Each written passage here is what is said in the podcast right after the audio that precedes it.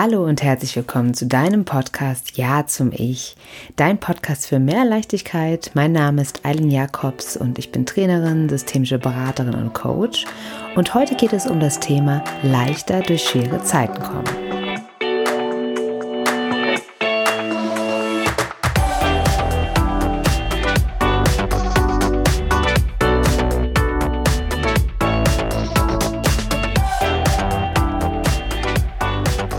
Spürt wohl jeder von uns, dass die Zeiten bedrückender sind als noch vor zwei Jahren.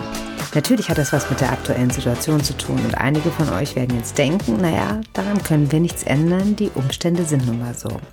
Aber auch wenn du die Einflüsse von außen nicht ändern kannst, deinen Umgang damit kannst du ändern.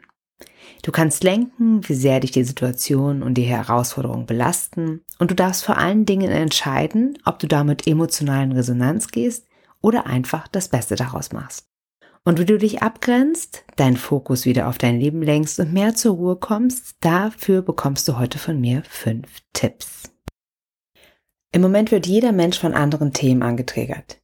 Die einen haben Angst, krank zu werden, andere wollen sich nichts diktieren lassen, wieder andere kämpfen um die Existenz ihres Businesses oder aber haben Angst, Regeln zu brechen und Fehler zu machen.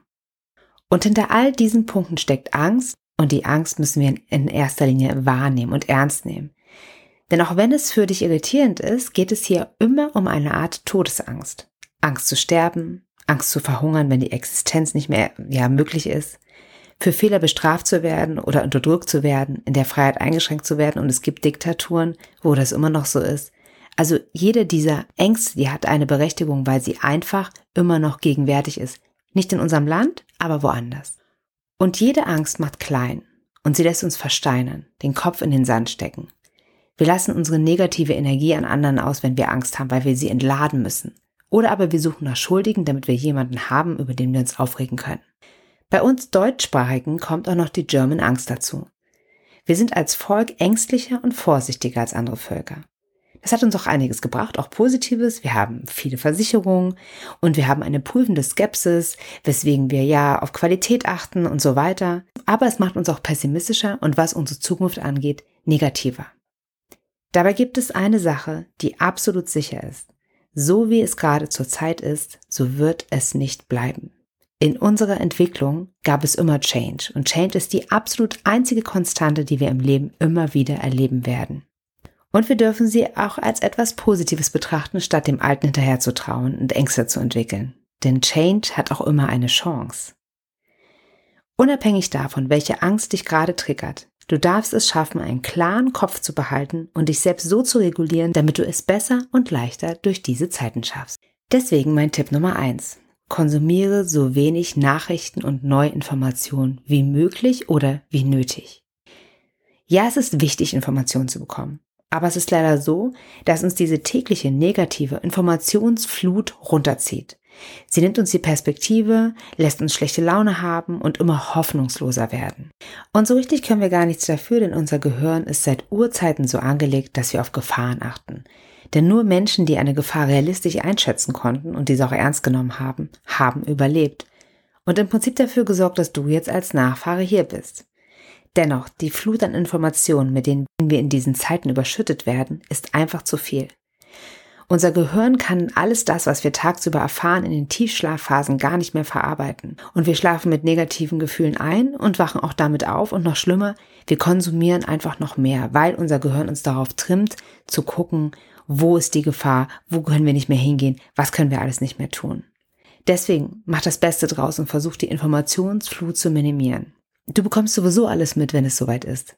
Ein paar Menschen aus deinem Umfeld werden sehr gut informiert sein und dank des Internets kannst du dir jede Info, die du brauchst, sofort holen. Du kannst herausfinden, wo kannst du noch hingehen, was kannst du machen, wie sind die Regeln. Deswegen kannst du dir die Infos auch gezielt rauspicken. Und das ist deine Selbstwirksamkeit. Liefer dich nicht den ganzen Informationen aus, sondern entscheide selber, was du wann erfahren möchtest und wie du es verpacken möchtest. Also bist du halt stark genug vom Willen her und vom Wesen und vom, vom, vom Sein, kannst du das dir alles anhören oder ziehst dich runter. Entscheide das selber jeden Tag für dich neu, weil wir haben nun mal verschiedene Zustände. Wir sind nicht jeden Tag gleich drauf und wir haben auch nicht jeden Tag die gleiche Energie. Und deswegen können wir auch nicht jeden Tag die gleichen oder viele Informationen verkraften. Du sieh das selber. Du hast die Möglichkeit, du bist dein eigener Boss. Und deswegen gebe ich dir den Tipp Nummer zwei. Fang an, positive Ereignisse zu planen. Ja, mach genau das Gegenteil von dem, was wir in den letzten zwei Jahren erfahren haben, nämlich, dass wir kaum etwas planen können. Dreh es um und hol dir deine Zukunft zurück. Und natürlich kann es sein, dass dass deinen Plänen wieder was dazwischen kommt, aber dafür brauchen wir kein Virus, sondern so ist das Leben. Deswegen setz dich hin, erlaub dir Träume und Plane. Der Frühling wird kommen und der Sommer unweigerlich auch. Und aus Erfahrung heraus wird sich die Lage wieder mehr entspannen. Deswegen plane. Eine meiner Klientinnen, Vera, war völlig verzweifelt. Ich erzähle es dir mal als Beispiel. Sie wurde von der Angst angetriggert, sich nicht mehr frei bewegen zu können, Angst vom Virus und so weiter. Das muss man alles ernst nehmen. Und die größte Angst war, dass sie die nächsten Wochen wieder mit ihren Kindern im Homeoffice verbringen muss. Deswegen haben wir etwas gesucht, was ihrem Herzen wieder Hoffnung gibt. Und jetzt plant sie im nächsten Frühling eine wunderbare Wohnwagentour mit ihrer Familie in den Süden Europas.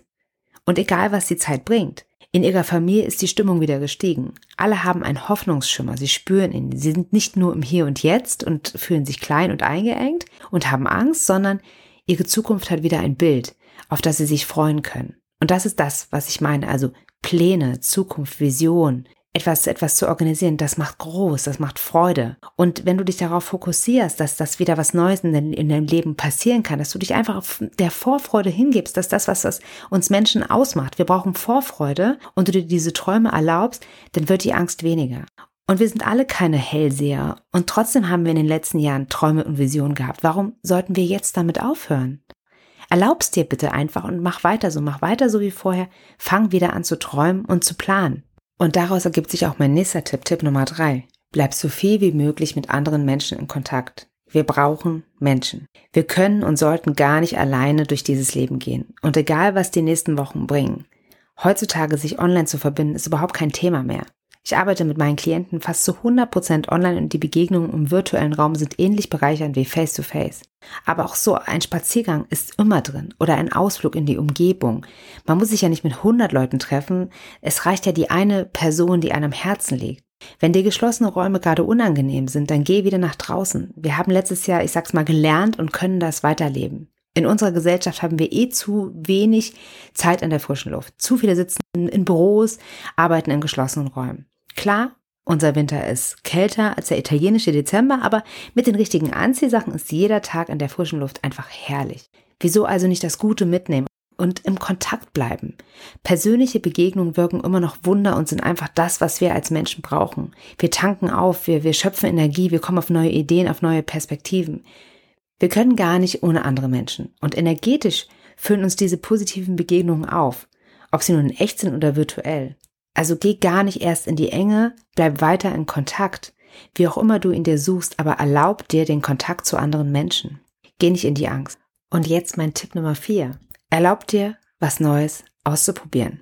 Vielleicht gibt es etwas, was du schon immer mal machen wolltest, wie eine neue Sprache lernen, ein Buch schreiben, eine neue Sportart ausprobieren. Solange du jetzt mal kein Bungee-Jumping sofort machen möchtest, kannst du auch diese Dinge online ausprobieren. Es gibt Plattformen, wo du mit Native Speakern aus der ganzen Welt gegen eine Aufwandsentschädigung eine neue Sprache lernen kannst. Oder du meldest dich in einem Sportkurs deiner Wahl an, zu, zu Seminaren. Das geht alles online oder aber du checkst, wie viele Teilnehmer da sind. Aber geh raus, trau dich das. Du wirst sehen. Im Frühjahr wird sich die Welt ja auch wieder live öffnen.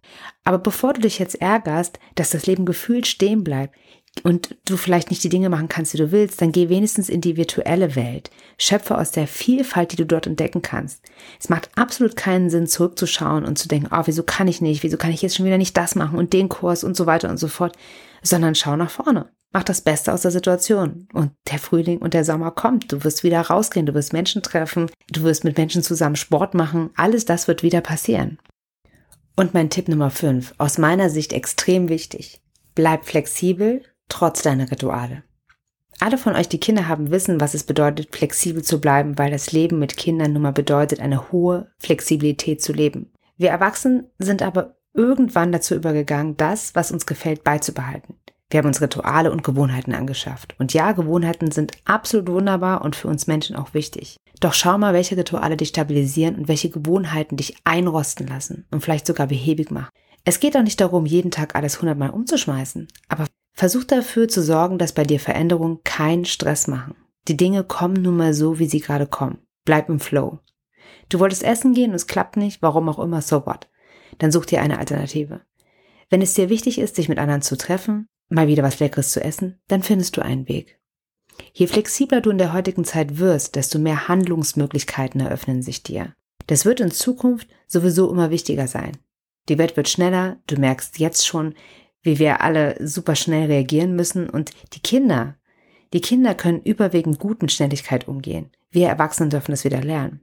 Und um das gut auszuhalten, ist es am besten, wenn du deine eigene sichere Base bist.